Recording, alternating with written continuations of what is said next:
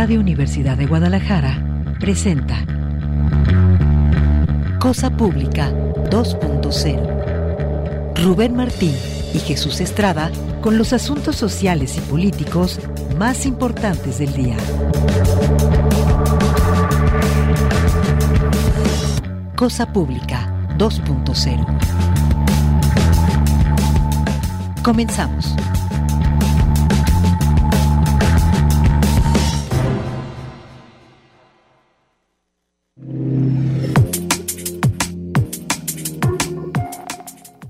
Hola, ¿qué tal? Qué gusto que continúen acá en Radio Universidad de Guadalajara 104.3 de FM en la zona metropolitana. Les damos una cordial bienvenida a Cosa Pública 2.0, el espacio que preparamos cada día de lunes a viernes en este horario para compartirles una selección de los temas sociales y políticos que nos parecen más urgentes en la muy, muy amplia agenda informativa.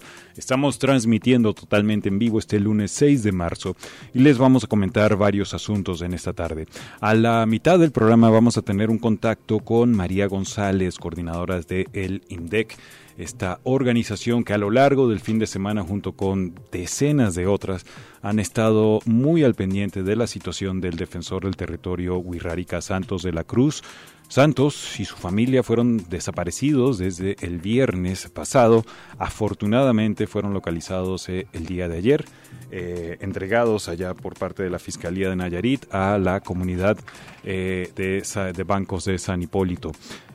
también vamos a tener un contacto telefónico en pocos minutos con Ana Carolina Chimiak, codirectora de El CEPAD. Por cierto que el CEPAD el día de hoy realizó un foro bastante interesante, esto a dos años de que entró en vigor la ley eh, sobre la desaparición de personas en Jalisco. Realizaron un foro haciendo un balance y sobre todo hay muchísimas cuestiones que están pendientes para la aplicación de estas leyes. También tenemos otros asuntos que tienen que ver con ciudad neoliberal y por supuesto el seguimiento a varias crisis que tenemos. Crisis de violencia machista, a propósito de esto, también le vamos a comentar detalles de organización de las marchas y actividades de cara a este próximo 8 de marzo, aunque ya el fin de semana, desde ayer, hubo bastante actividad Ah, en el centro de Guadalajara. Y también, pues, información de la otra crisis, la crisis en torno a personas desaparecidas. Es parte del menú que tenemos en esta tarde. Antes de los detalles, agradecerles a ustedes por acompañarnos, al igual que todas las personas que nos acompañan desde diferentes puntos de Jalisco a través de la red Radio Universidad de Guadalajara. También saludos a las personas que nos acompañan desde latitudes más lejanas a través de la página www.radio.udg.mx, redes sociales también en Facebook y Twitter, donde estamos transmitiendo en vivo este espacio. Gracias a Alejandro Coronado por la asistencia en la producción del espacio. Gracias a Manuel Candelas también, que está acá apoyándonos en la cabina de Radio Universidad de Guadalajara. Y saludo con mucho gusto acá en el micrófono de Rubén Martín. ¿Cómo está Rubén? ¿Qué tal, Jesús Estrada? Gusto compartir micrófono contigo. Muchas gracias a todas las personas que nos acompañan a arrancar esta semana con esta noticia muy, muy preocupante porque eh, la verdad es que todavía no está esclarecido exactamente qué fue lo que ocurrió con este dirigente de esta comunidad eh, birraritari. La mañana del viernes 3 de marzo, el abogado y defensor del territorio, Santos de la Cruz Carrillo, desapareció junto con su esposa y su hijo de tres meses cuando recorrían la carretera que va de Bancos de San Hipólito, donde radica, que es su comunidad originaria, o Calitique, Durango, a Jesús María en Nayarit. Es una nota de nuestro compañero Ignacio Pérez Vega. Se informa que de inmediato organismos de la sociedad civil y habitantes de la comunidad de Bancos de San Hipólito difundieron la desaparición de Santos de la Cruz, quien reapareció en Tepic en las oficinas de la Fiscalía General de ese estado mediante un video que subió a Facebook. Santos afirmó que estaba bien de salud, al igual que su esposa y su bebé, y dijo que no podía dar explicaciones hasta no hablar con su familia y su comunidad. Es eh, este contexto justamente al que me refiero, de la dificultad todavía para eh, saber exactamente qué fue lo que pasó. De hecho, de hasta anoche estaba toda la comunidad allá de Bancos de San Hipólito en un plantón en la carretera esperando la llegada de Santos. Pero en esta nota, nuestro compañero Nacho Pérez no, bien nos comenta el contexto de la situación en ese lugar. Dice que las carreteras de caminos rurales que convergen, donde convergen los estados de Jalisco, Zacatecas, Nayarit y Durango, están convertidos en sitios inseguros para quienes las recorren. Algunos líderes de las comunidades ruralitaris y nayeris han sido desaparecidos en esa zona.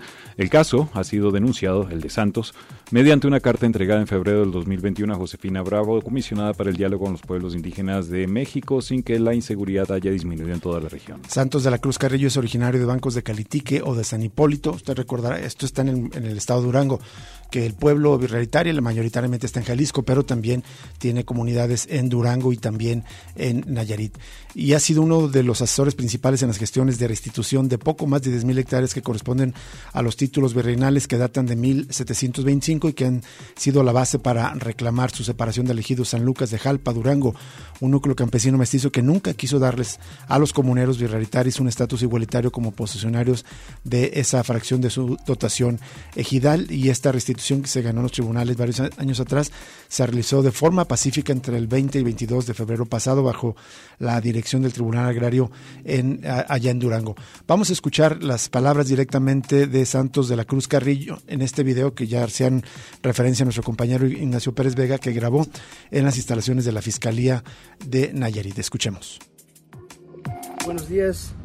Mire, en razón de que se presentó una denuncia por, desaparición y privación de, libertad a mi persona y mi familia, eh, quiero manifestar, bajo protesta de decir verdad, que hoy me encuentro aquí en la Fiscalía General del Estado, eh, recibiendo todos los estudios necesarios. Primero se hizo una declaración y estudios de psicología, médicos, y en ese sentido no quisiera adentrar mucho a los hechos, en razón de que es un tema muy delicado y realmente eh, pues complejo. ¿Qué tal? Muy buenos días. Mire, en razón de que se presentó una denuncia por, por desaparición y privación de, de libertad a mi persona y mi familia. Eh, quiero manifestar, bajo protesta de decir verdad, que hoy me encuentro aquí en la Fiscalía General del Estado, eh, recibiendo todos los estudios necesarios. Primero se hizo una declaración y estudios de psicología, médicos, y en ese sentido no quisiera adentrar mucho a los hechos, en razón de que es un tema muy delicado y realmente bueno, ahí se escucha claramente a Santos de la Cruz Carrillo, que ha sido uno de los probablemente uno de los eh, dirigentes de la comunidad israelitaria más eh, visibles y pues eh, aclarar que no podía dar muchos detalles de lo que ocurrió, hay muchas cosas por aclarar, pero evidentemente se tiene que respetar su situación porque probablemente siga en peligro o en, seguridad su, su, vida.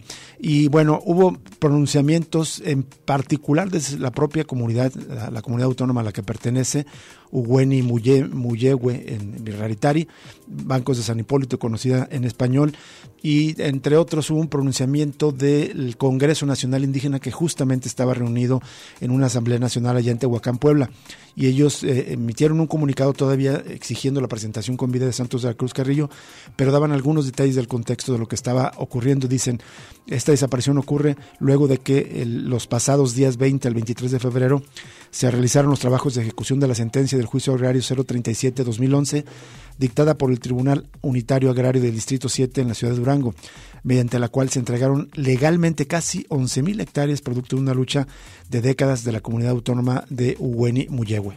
Dice que el día de ayer, se refieren al viernes a las 8 de la mañana, Santos de la Cruz, junto a su esposa Carlota y su pequeño hijo Paulo, se dirigieron al municipio de Jesús María, Nayarit, atravesando las comunidades de Colítique, pueblo perteneciente justamente a San Lucas de Jalpa, que es el núcleo agrario con el que sostuvo un conflicto que derivó en el triunfo legal de bancos de San Hipólito, así como el poblado de San Juan Peyotán y el denominado crucero del Pastor. Por cierto, ahí en ese crucero del Pastor es donde la comunidad estuvo todo el fin de semana en plantón exigiendo la aparición de Santos, que a pesar de que hubo ayer la información de que ya había aparecido y se circuló este video, ellos hasta la noche estuvieron ahí en plantón hasta que ya aparentemente llegó Santos. Llegó a, la comunidad.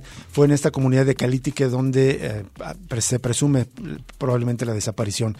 Toda la región, dice todavía este comunicado del Congreso Nacional Indígena, incluida la comunidad birrárica de bancos, ha sido fuertemente golpeada por la violencia generada por bandas de la delincuencia organizada y advertimos que la lucha agraria de bancos es por la defensa de la madre tierra, por la defensa de la vida de sus sitios sagrados y por las generaciones venideras. Fue eh, es una parte del comunicado donde todavía se exigía eh, el regreso de Santos de la Cruz Carrillo y como dices Jesús, a través del portal de Desinformémonos, pero también de sus propias páginas eh, tienen en redes sociales. La comunidad de bancos de San Hipólito informó, ya está con nosotros el compañero Santos de la Cruz Carrillo y su familia, ya está en la comunidad, confirmó el pueblo birrárica de bancos de San Hipólito, luego que el defensor, su esposa y sus dos hijos estuvieron desaparecidos durante dos días. Ahí se recuerda que Santos y su familia fueron reportados desaparecidos el pasado 4 de marzo, es el sábado, corrijo, solo una semana después de que la comunidad Barrios eh, Bancos de San Hipólito recuperó casi 11.000 hectáreas de tierra después de 50 años de lucha junto con su esposa Carlota y sus hijos. De la Cruz se trasladó el 3 de marzo desde su comunidad en Durango hacia Jesús María a realizar la compostura de una camioneta y desde entonces no se supo de ellos. Sí, era el viernes por la mañana que fue la desaparición. En, respuesta a la desaparición, los birretarios anunciaron movilizaciones y bloqueos para el 5 de marzo, mismo día que el abogado de bancos de San Hipólito, Rubén Ávila, confirmó a Desinformémonos que Santos de la Cruz y su familia fueron hallados con vida en la madrugada, como informó la Fiscalía de Nayarit. A lo largo del 5 de marzo, la comunidad birrárica realizó protestas e instaló un plantón para exigir la entrega de Santos de la Cruz, quien no fue trasladado a bancos de San Hipólito, sino hasta la noche de ayer domingo, a pesar de que la Fiscalía de Nayarit se comprometió a llevarlo a las 18 horas aproximadamente. De hecho, bueno, ahí termina la nota señalando que fue a las 8.40 de anoche cuando Santos de la Cruz y su familia fueron recibidos ahí en bancos de San Hipólito después de toda la jornada de movilización. Bien, vamos a ir a una pausa y regresamos con más con la primera entrevista de esta tarde aquí en Cosa Pública 2.0.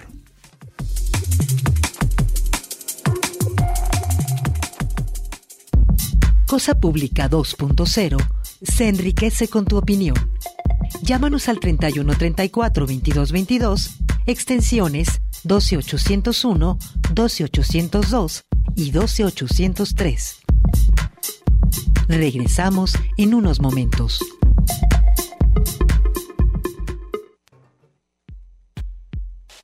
Cosa Pública 2.0. Regresamos.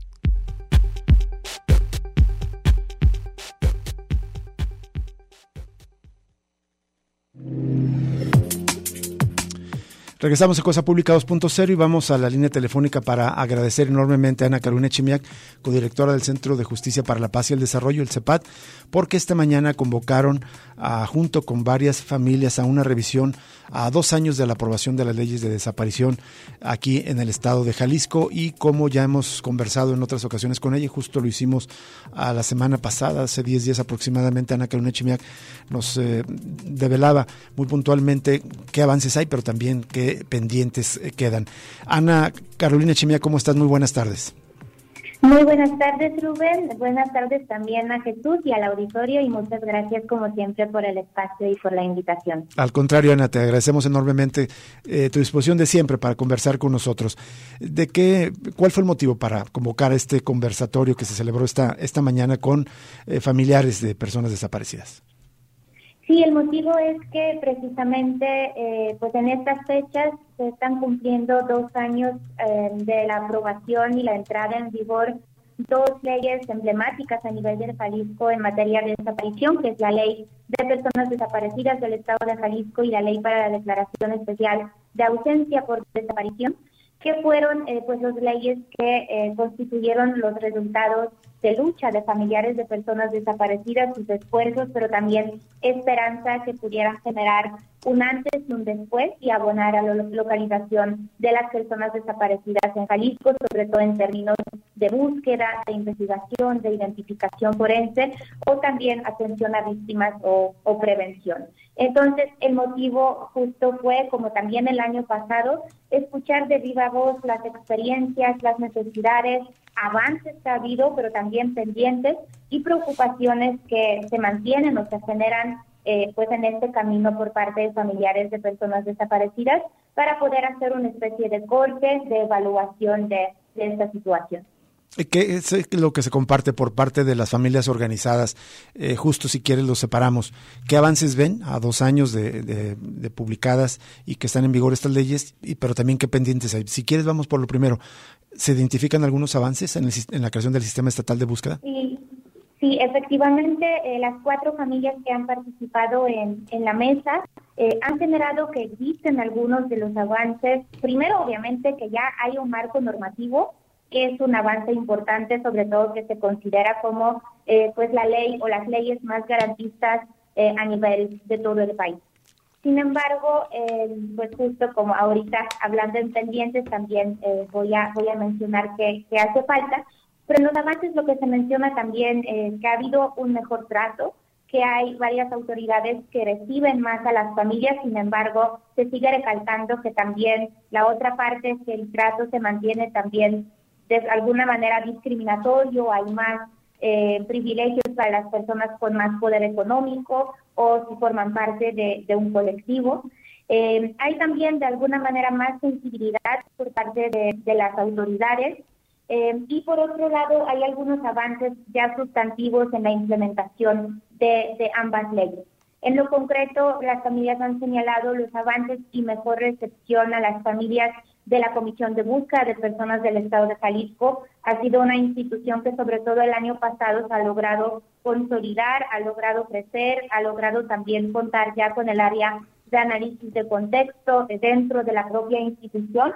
O por otro lado también, eh, pues lo que se mencionaba, que, que existe el Consejo Ciudadano, eh, ya hay sesiones del comité coordinador del sistema estatal de búsqueda, aunque ahí también se señalaba la importancia que efectivamente se realizaran las sesiones cada tres meses.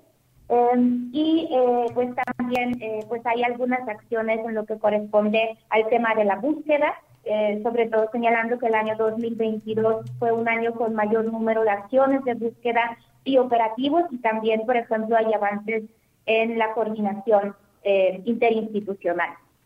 En, el otro aspecto, ¿cuáles son todavía los pendientes que, señalan las familias y que tú misma desde CEPAT eh, podrías mencionar, Ana Chimiac? Sí, claro. En lo que corresponde a los pendientes, eh, lo que mencionaba del tema del trato de, de las personas, también justo eh, pues el tema del trato no igualitario, la cuestión correspondiente al abandono eh, regional, sobre todo eh, pues esta cuestión que pues no hay un seguimiento, no hay garantías de los derechos y procesos de atención a familiares de personas desaparecidas que están en el interior del, del Estado. Eh, por otro lado, también eh, hace falta eh, la labor de generar los reglamentos. Todavía no se ha aprobado el reglamento de la Comisión de Búsqueda, de la propia ley de personas desaparecidas. resulta algo muy administrativo, burocrático, pero se requiere para poder operativizar la propia implementación de, de la ley. O, por ejemplo, eh, hace falta también eh, concluir las labores de los registros para que cumplieran eh, con características que marca la ley, las acciones de prevención o, por ejemplo, generar el programa estatal de búsqueda, que ya sabemos que han iniciado algunas labores en ese sentido, pero es un gran pendiente para el Estado de Jalisco. Y de las cosas de, de, la, de las familias, lo que también han, eh, han mencionado fue, eh, fueron retos también en materia de la participación conjunta, sobre todo para poder generar los verdaderos procesos de escucha, de tomar en cuenta a las familias. Las familias de esto mencionaban que, por ejemplo, el propio gobernador del estado no ha recibido a las familias de forma directa, no ha recibido los colectivos eh, y pues han sentido una especie de muro en lo que corresponde a, a varias autoridades. Entonces, eh, justo la, el reto grande, sobre todo, que, el principio de participación conjunta nos habla que se debe de considerar a las familias en eh, diseño, implementación y evaluación de políticas públicas y prácticas institucionales, y eso es una obligación para las autoridades, pues es suma importancia que se retome y que pueda considerarse en la creación de todas estas herramientas e instrumentos que, que mencionaba y eso sobre todo porque en Jalisco por ahora hubo un proceso de, consulta a partir de la aprobación de la ley de personas desaparecidas donde se generó una especie de buzón para recibir las observaciones y claramente no es una forma para la escucha de las familias, sobre todo que la ley eh, dice de manera eh, pues muy específica que tiene que ser eh, la participación directa. Y finalizando, parece que a veces pues estamos hablando de, de, unas leyes, de un marco normativo que, que está pues muy lejano a la realidad de las familias, que hay cuestiones de esos transitorios que mencionábamos o los pendientes que uno podría pensar, pero ¿qué importa eso a la familia que está buscando en el campo todas estas herramientas que, estamos diciendo?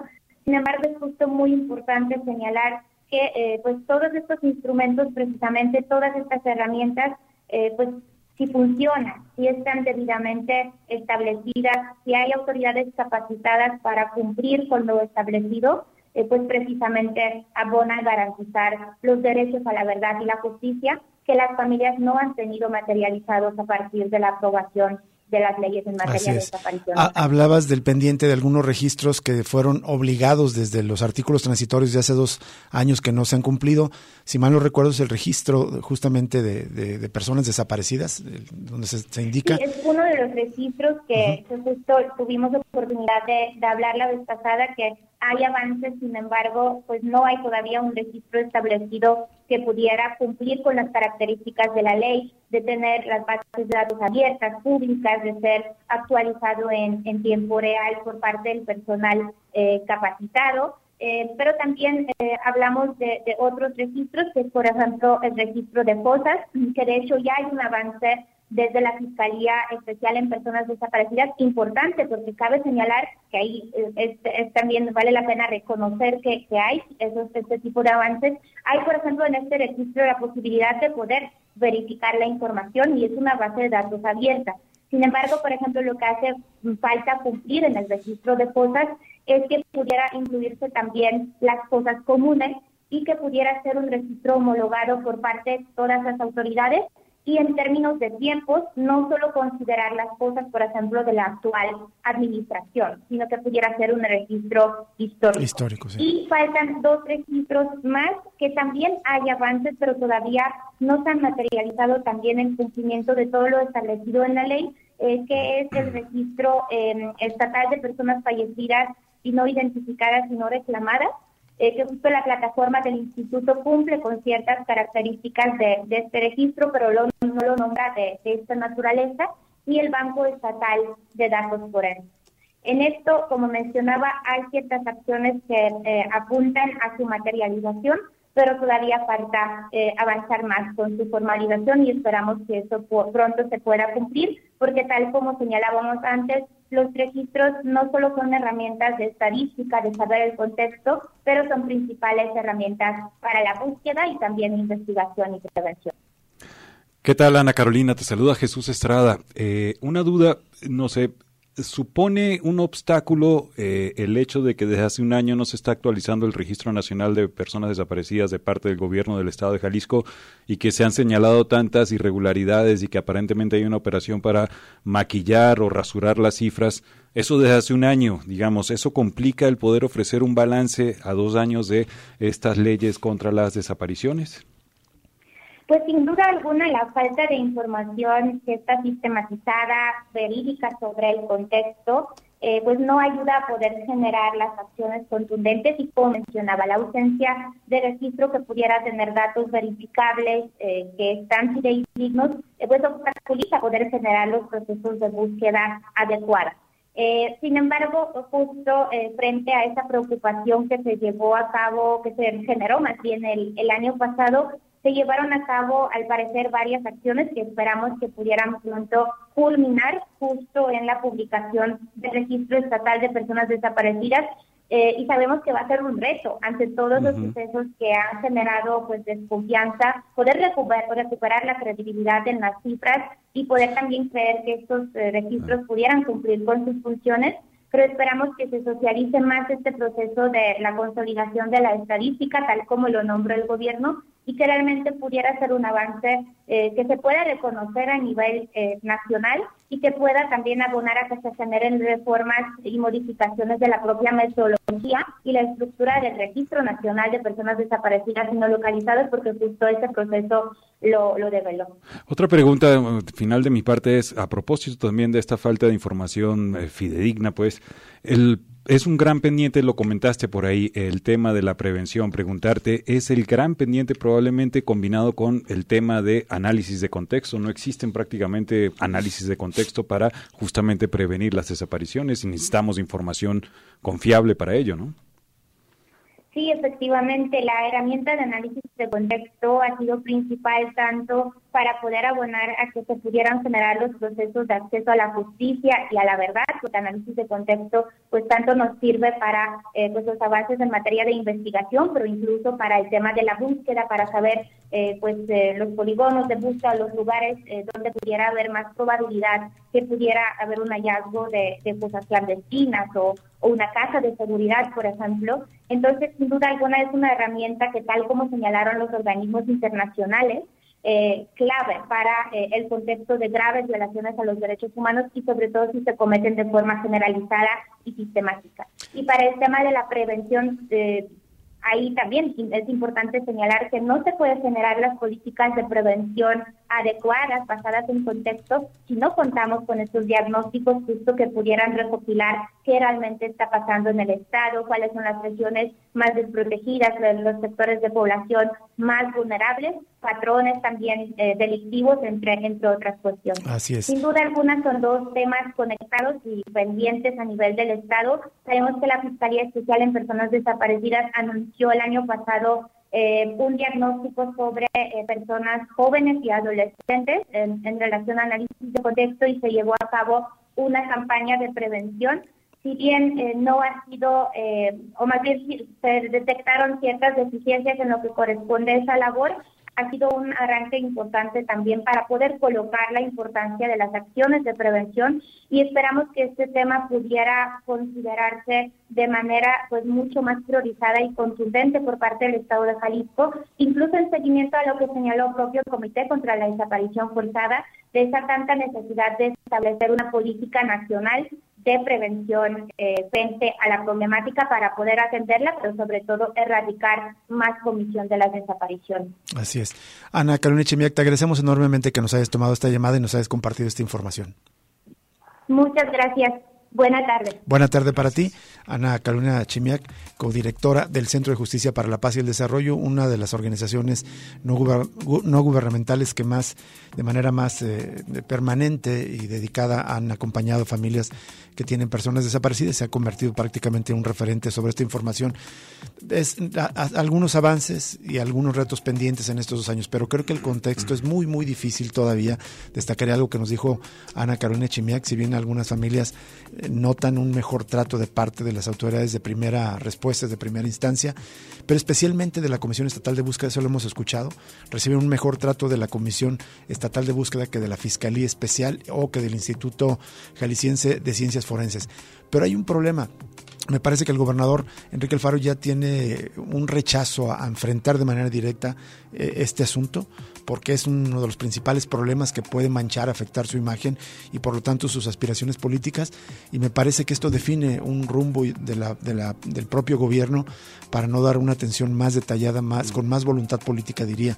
Porque podría ser mucho el gobernador si de manera, ya lo hemos dicho, si él de manera eh, directa se involucrara cada semana, si tiene mesas para todos los asuntos, hay mesas para hasta para ver un segundo piso eh, en una avenida como es López Mateos, ¿por qué demonios no hay una mesa para los desaparecidos? O sea, si ese es el principal asunto político. Sin duda. Rubén, y por cierto está el tema que falta información fidedigna y sin embargo, a pesar de las dudas que hay con el sistema de información sobre víctimas de desaparición, el año pasado aumentaron casi 17% las desapariciones en Jalisco. Es una nota que publica el día de hoy el diario Mural. Eh, exactamente. Todo esto que nos dice Ana Carolina, cuando cotidianamente se acumulan este tipo de notas, ya se la compartiremos en redes sociales y también en esta nota de Mural se hace un contraste de cómo hay un, claramente un razonamiento de las cifras que se reportan al Registro Nacional porque en 2021 fueron 2.515 y resulta que el año pasado 523. No hay ninguna consistencia en estos datos. Y también, solo para poner el contexto en estas notas que veníamos a compartirle el día de hoy, una nota de los colegas del diario NTR donde revelan que suman ya cinco fosas clandestinas las que se han encontrado a lo largo de este año y en total son 122 personas identificadas por el Instituto Jalisciense de Ciencias Forenses. Estas las, digamos, como otras notas que nos ubican el lugar en donde estamos en personas desaparecidas aquí en el estado de Jalisco. Vamos a ir a una pausa breve y regresamos con más información para usted.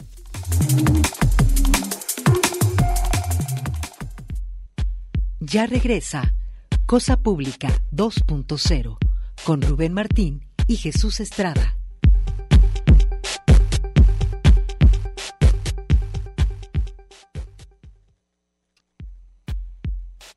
Cosa Pública 2.0. Regresamos.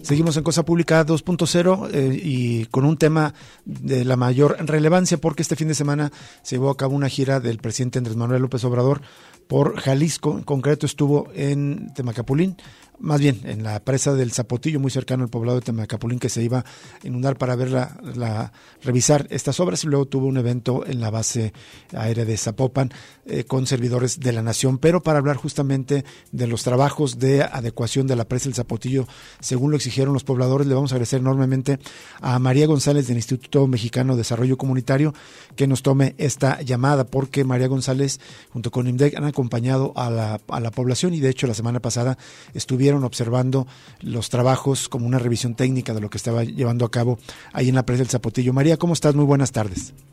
Hola Rubén, buenas tardes. Gracias por eh, aceptar conversar con nosotros. ¿Qué nos puedes informar? Antes de que llegara el presidente López Obrador, eh, supimos que hubo una gira de revisión por parte de los pobladores a los trabajos que la Comisión Nacional del Agua y las empresas privadas están llevando a cabo ahí en el Zapotillo para adecuarlo al plan que propuso, el plan técnico que propuso la población. ¿Nos explicas qué fue lo que revisaron y en qué consisten estas adecuaciones? ¿Nos recuerdas? Porque ya habíamos platicado contigo de este tema. ¿Cuáles son estas adecuaciones a la presa?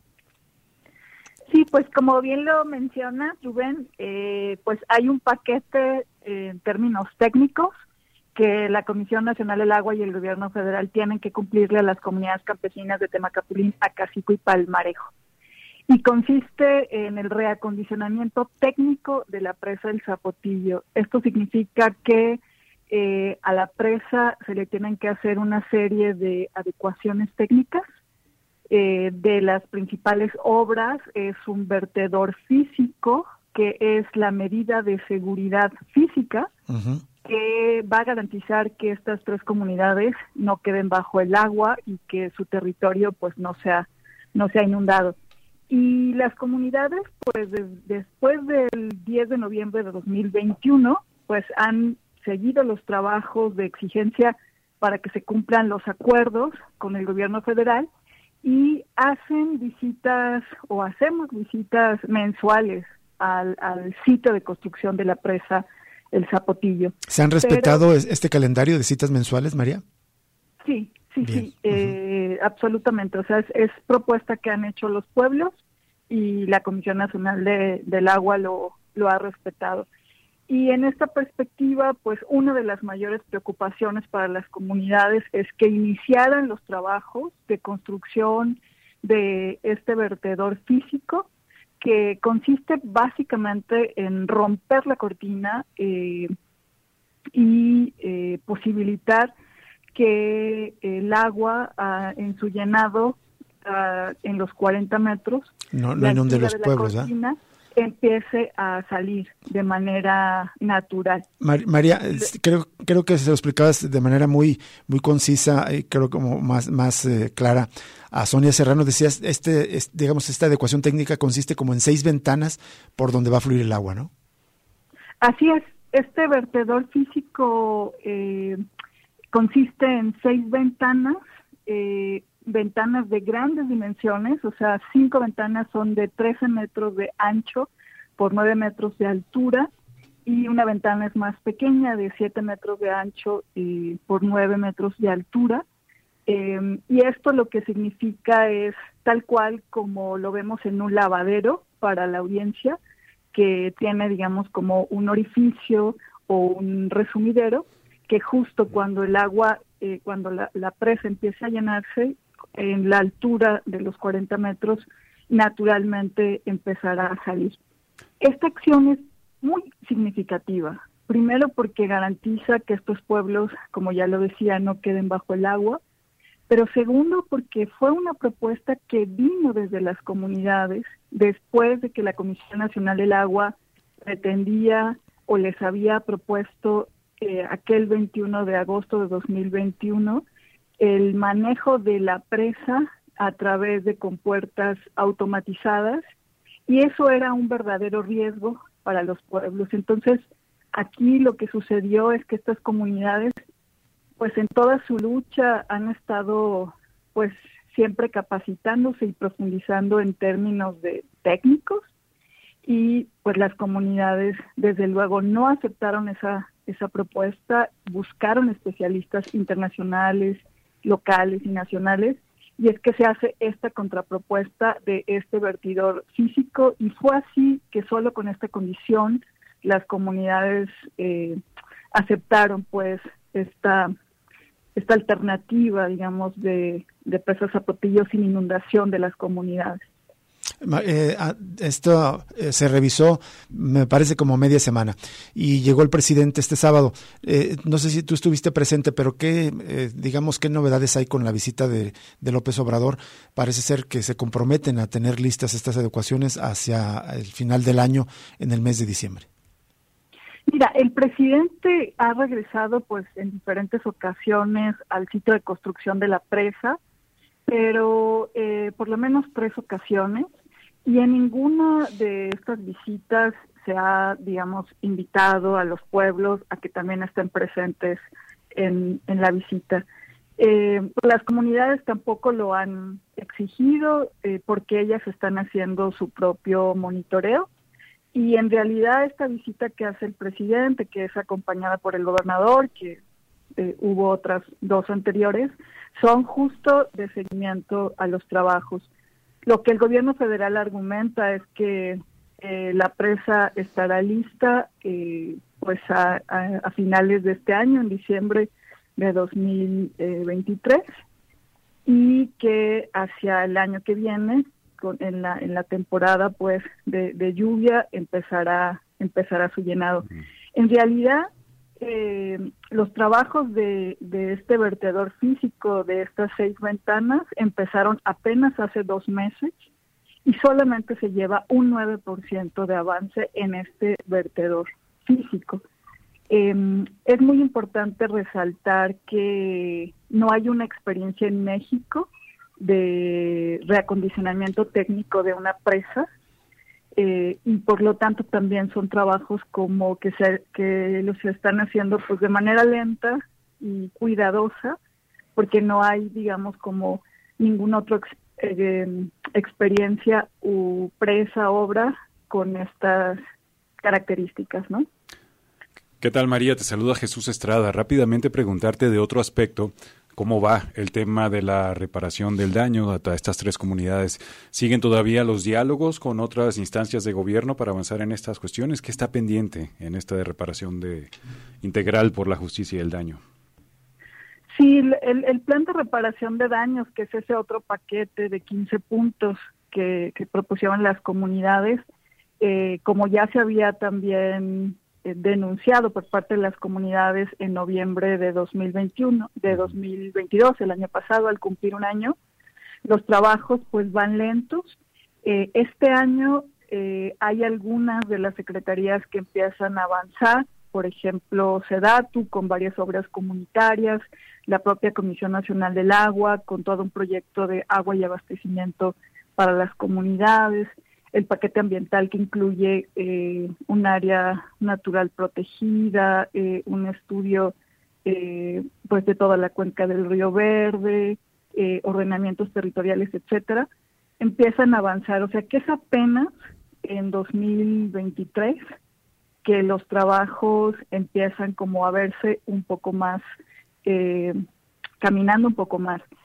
Sobre, sobre la presa del Zapotillo y esto que ha sucedido de, pues que ya podemos percibir estos huecos, una cortina rota, eh, es un tema muy trascendente. Eh, por, por décadas, o sea, por los 16 años que estas comunidades lucharon, eh, la imposición del megaproyecto fue que no había alternativas. O sea, los pueblos ya habían propuesto de todo y siempre las empresas y las autoridades lo negaron. Entonces, el que hoy veamos un megaproyecto con estos intereses y con estas dimensiones, con una cortina que se está rompiendo, eh, pues es un gran, es, es un gran triunfo y, le da nuevamente la razón a los pueblos eh, en el sentido de que todo es posible en este tipo de megaproyectos, pero pues siempre se imponen pues los grandes intereses de los gobiernos y las y, y las empresas, ¿no? Constructoras. Eh, María, en el boletín que emitió el gobierno del estado sobre esta eh, situación, sobre esta visita, dice que, pues informa que el gobernador y el presidente realizaron este recorrido de supervisión por las obras de la presa del Zapotillo a fin de evaluar los avances de este proyecto que garantizará el abasto de agua para el área metropolitana de Guadalajara en los próximos 50 años. Tú que has estudiado estos temas, ¿es cierto que el Zapotillo garantiza el abasto de agua a Guadalajara por 50 años? Por supuesto que no. Eh, sabemos que eh, esto que ha sucedido es significativo para que este territorio no quede bajo el agua, pero esto no es la garantía de por lo que hemos luchado por tantos años las comunidades, las organizaciones y el movimiento en defensa del agua. Esto no garantiza la gestión integral del agua en el estado de Jalisco y en el área metropolitana de Guadalajara y sigue siendo esta lógica de, pues, de obras obsoletas, de obras costosas yo aquí quisiera detenerme, o sea, estas adecuaciones a la presa del Zapotillo, contando los dos acueductos, todavía van a sumar 6.200 millones de pesos. Ah, y a esta presa, ¿cuánto se este llevaba antes? Ya llevábamos 35 mil millones de pesos. Entonces, es un megaproyecto muy costoso que, por supuesto, eh, digamos, su rentabilidad eh, sus violaciones sociales, ambientales, eh, son muy desequilibradas. Entonces, nos parece que estos argumentos del gobierno estatal, eh, pues no los compartimos. O sea, por supuesto que este megaproyecto no le va a dar agua a esta ciudad por 50 años. Eh, esta vida útil de esta presa tan costosa, pues por lo menos rondará entre los 15, 20 años, o sea, es, un proyecto que queda muy pequeño, que va a tener eh, riesgos de asolvamiento muy rápido y que no se puede eh, nuevamente, como decir, la presa del Zapotillo o este sistema, ahora Zapotillo, el Salto Calderón, son la solución del abasto del agua en el área metropolitana de Guadalajara. Se tienen que seguir buscando otras alternativas y ahí el gobierno de Jalisco y el propio gobierno federal están repitiendo la misma receta. O sea, lo que insistimos al gobierno federal y al gobierno de Jalisco es que esta no va a ser la solución. O sea, hay una alternativa técnica para que los pueblos no queden bajo el agua, pero eso no significa que tendremos agua en esta ciudad para los próximos años de manera desahogada y, tranquila, ¿no? De hecho, uno ve las imágenes de, esta visita, eh, que fueron varias imágenes las que compartió en el comunicado del gobierno del estado, y se ve una presa enorme y un eh, escurrimiento de, agua muy abajo, muy débil, es decir, eh, perdón la expresión, se ve un chorro de agua muy pinchurriento. Uno, yo me pregunto si se puede llenar esa presa con el agua que en este momento está aportando el Río Verde. Pues ese es uno de los argumentos que siempre usamos, o sea, una cuenca en déficit, como es la cuenca del Río Verde. Ahora, dentro del plan de reparación, se tiene que hacer este estudio de hidrológico, este balance hidrológico para realmente conocer la cantidad y la calidad del agua de esta cuenca, pero por supuesto que eh, se tienen que buscar otras fuentes, otras alternativas, una política de gestión integral del agua, como siempre lo hemos exigido, y no podemos argumentar que la presa del Zapotillo será la alternativa para los 50 años futuros de una ciudad que está en crecimiento. Ahora, los desafíos son grandes, o sea, porque esta, lo que ha sucedido, pues no garantiza, como, como lo he mencionado, la gestión integral del agua en, en la ciudad y en el estado de Jalisco, pero también hay algo que tenemos que vigilar y es que el agua que venga para el área metropolitana de Guadalajara, hay una exigencia de, de los pueblos y hay un compromiso también del gobierno federal que debe ser agua eh, pues para uso humano de, de quien la necesita, pero no de negocios, no de las empresas acaparadoras o contaminadoras. Entonces, esos trabajos eh, se, se, están también eh, exigiendo. Em, pero bueno, aquí es muy importante eh, que este es un logro de las comunidades, es lo que nosotros quisiéramos resaltar, que la propuesta técnica, la solución técnica la dan las comunidades y por supuesto hay una voluntad política de, del gobierno federal que es el complemento. Pero que esta narrativa en esta historia eh, no se desdibuje a los pueblos que, tienen, que han tenido que meterse a profundizar y a capacitarse pues en temas que no les toca, eh, porque por eso existe las, las instituciones especializadas en agua, ¿no? Pero generalmente en las luchas son las comunidades las que tienen la sabiduría, las que terminan teniendo más conocimiento que, que pues que las autoridades del agua. Y, es algo que para los pueblos eh, el ver este gran monstruo eh, que ahora se está rompiendo eh, su cortina pues es, es, realmente algo también que por muchos años les dijeron que era imposible. Claro. Nos demuestra que es posible y que, y que las comunidades o, y la gente tiene el conocimiento de la gestión de agua que quiere. Así es, visual y simbólicamente es muy importante el abrir estas ventanas ahí mismo en la presa. En esto coincido contigo. María, te agradecemos enormemente que nos hayas tomado esta, esta llamada. No, al contrario. Muchas gracias y saludos a usted. Igualmente, María González, del Instituto Mexicano para el Desarrollo Comunitario, sobre este asunto y solamente muy puntualmente los otros temas que trató el gobernador Enrique Alfaro o que informó es que eh, Jalisco, el gobierno de Jalisco compró el 100% de la donación de los terrenos que se necesitan para la construcción de sucursales del Banco de Bienestar. Otra, digamos, tarea, otro programa que revisó el, el presidente López Obrador aquí en Jalisco y también le hizo una petición al presidente para que le entre con recursos a un paquete de mantenimiento de carreteras federales ubicadas en Jalisco, particularmente con la ampliación de las carreteras a Nogales y López Mateos, que tienen que ver con la saturación justamente de estas avenidas, López Mateos, que es la salida hacia el sur, y la carretera a Nogales, la salida hacia el norte, que es la avenida Vallarta. Justo el fin de semana hubo también actividad de colectivos que se oponen al tema del segundo piso, ya lo dejamos en las redes sociales también señalando los riesgos de que vaya adelante ese megaproyecto que ha sido ampliamente cuestionado. Vamos a una pausa más y regresamos para cerrar Cosa Pública 2.0 de este lunes. Ya regresa Cosa Pública 2.0 con Rubén Martín y Jesús Estrada.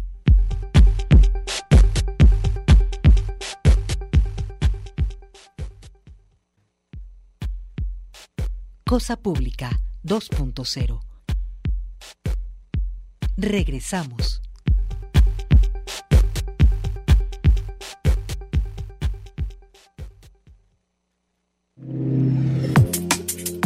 Regresamos a Cosa Pública 2.0, prácticamente casi para despedir el programa, pero solo aunque se han anunciado los titulares en información que tiene que ver con el camino, el contexto al, 8 de marzo, el Día Internacional de las Mujeres. Hay mucha información, entre otras también ya respuesta de las autoridades de la Universidad de Guadalajara que cesaron a un profesor del Q Costa acusado de, eh, de violencia de género. Esto informó la Universidad de Guadalajara. Y en otro evento significativo, a tres días del 8 de marzo, mujeres de de la colectiva Hilos cubrieron las estatuas de la rotonda de los hijos ilustres con redes de hilo rojo para reemplazar sus nombres por los de mujeres o agrupaciones que luchan en favor de los derechos de los desaparecidos o de mujeres violentadas. Es un resumen que hace el periódico Informador, una intervención muy interesante. Las imágenes son muy, muy poderosas, muy significativas de estas estatuas de los supuestamente jaliscienses ilustres cubiertos con, esta, con estos hilos rojos. Y bueno, ya dejamos en las redes también sociales que la Universidad de Guadalajara va a dar total apertura para que estudiantes y docentes puedan acudir y participar en las marchas de este miércoles 8 de marzo. En tanto, hubo eh, diversos eventos eh, ya de preparación, talleres este fin de semana en el centro de la ciudad. Jesús, ¿tienes programa Esta noche? sí, a propósito del 8 de marzo, en Resonancia, 11 de la noche, Radio Universidad de Guadalajara, vamos a escuchar una entrevista con Hailey, bajista de la agrupación. Es un trío femenino que se llama Automatic de Los Ángeles, muy guerreras ellas. Y también una entrevista con Sama Abdulhamid. Ella es una siria, artista que vive acá en Guadalajara, es música también y sabe muchísimo, digamos, el contexto de guerra en el que viene eh, y sobre todo también una visión particular sobre la participación de las mujeres en las artes. Resonancias a las, a las 11 de la noche aquí en Radio Universidad de Guadalajara con Jesús Estrada. Muchísimas gracias por acompañarnos, lo invitamos a permanecer con Gaby Bautista en Voz de la Luna, de inmediato aquí en Radio DG, después el resto de la programación habitual y mañana lo invitamos de nuevo al análisis crítico de la realidad en Cosa Pública 2.0. Hasta mañana, muchas gracias. Luego.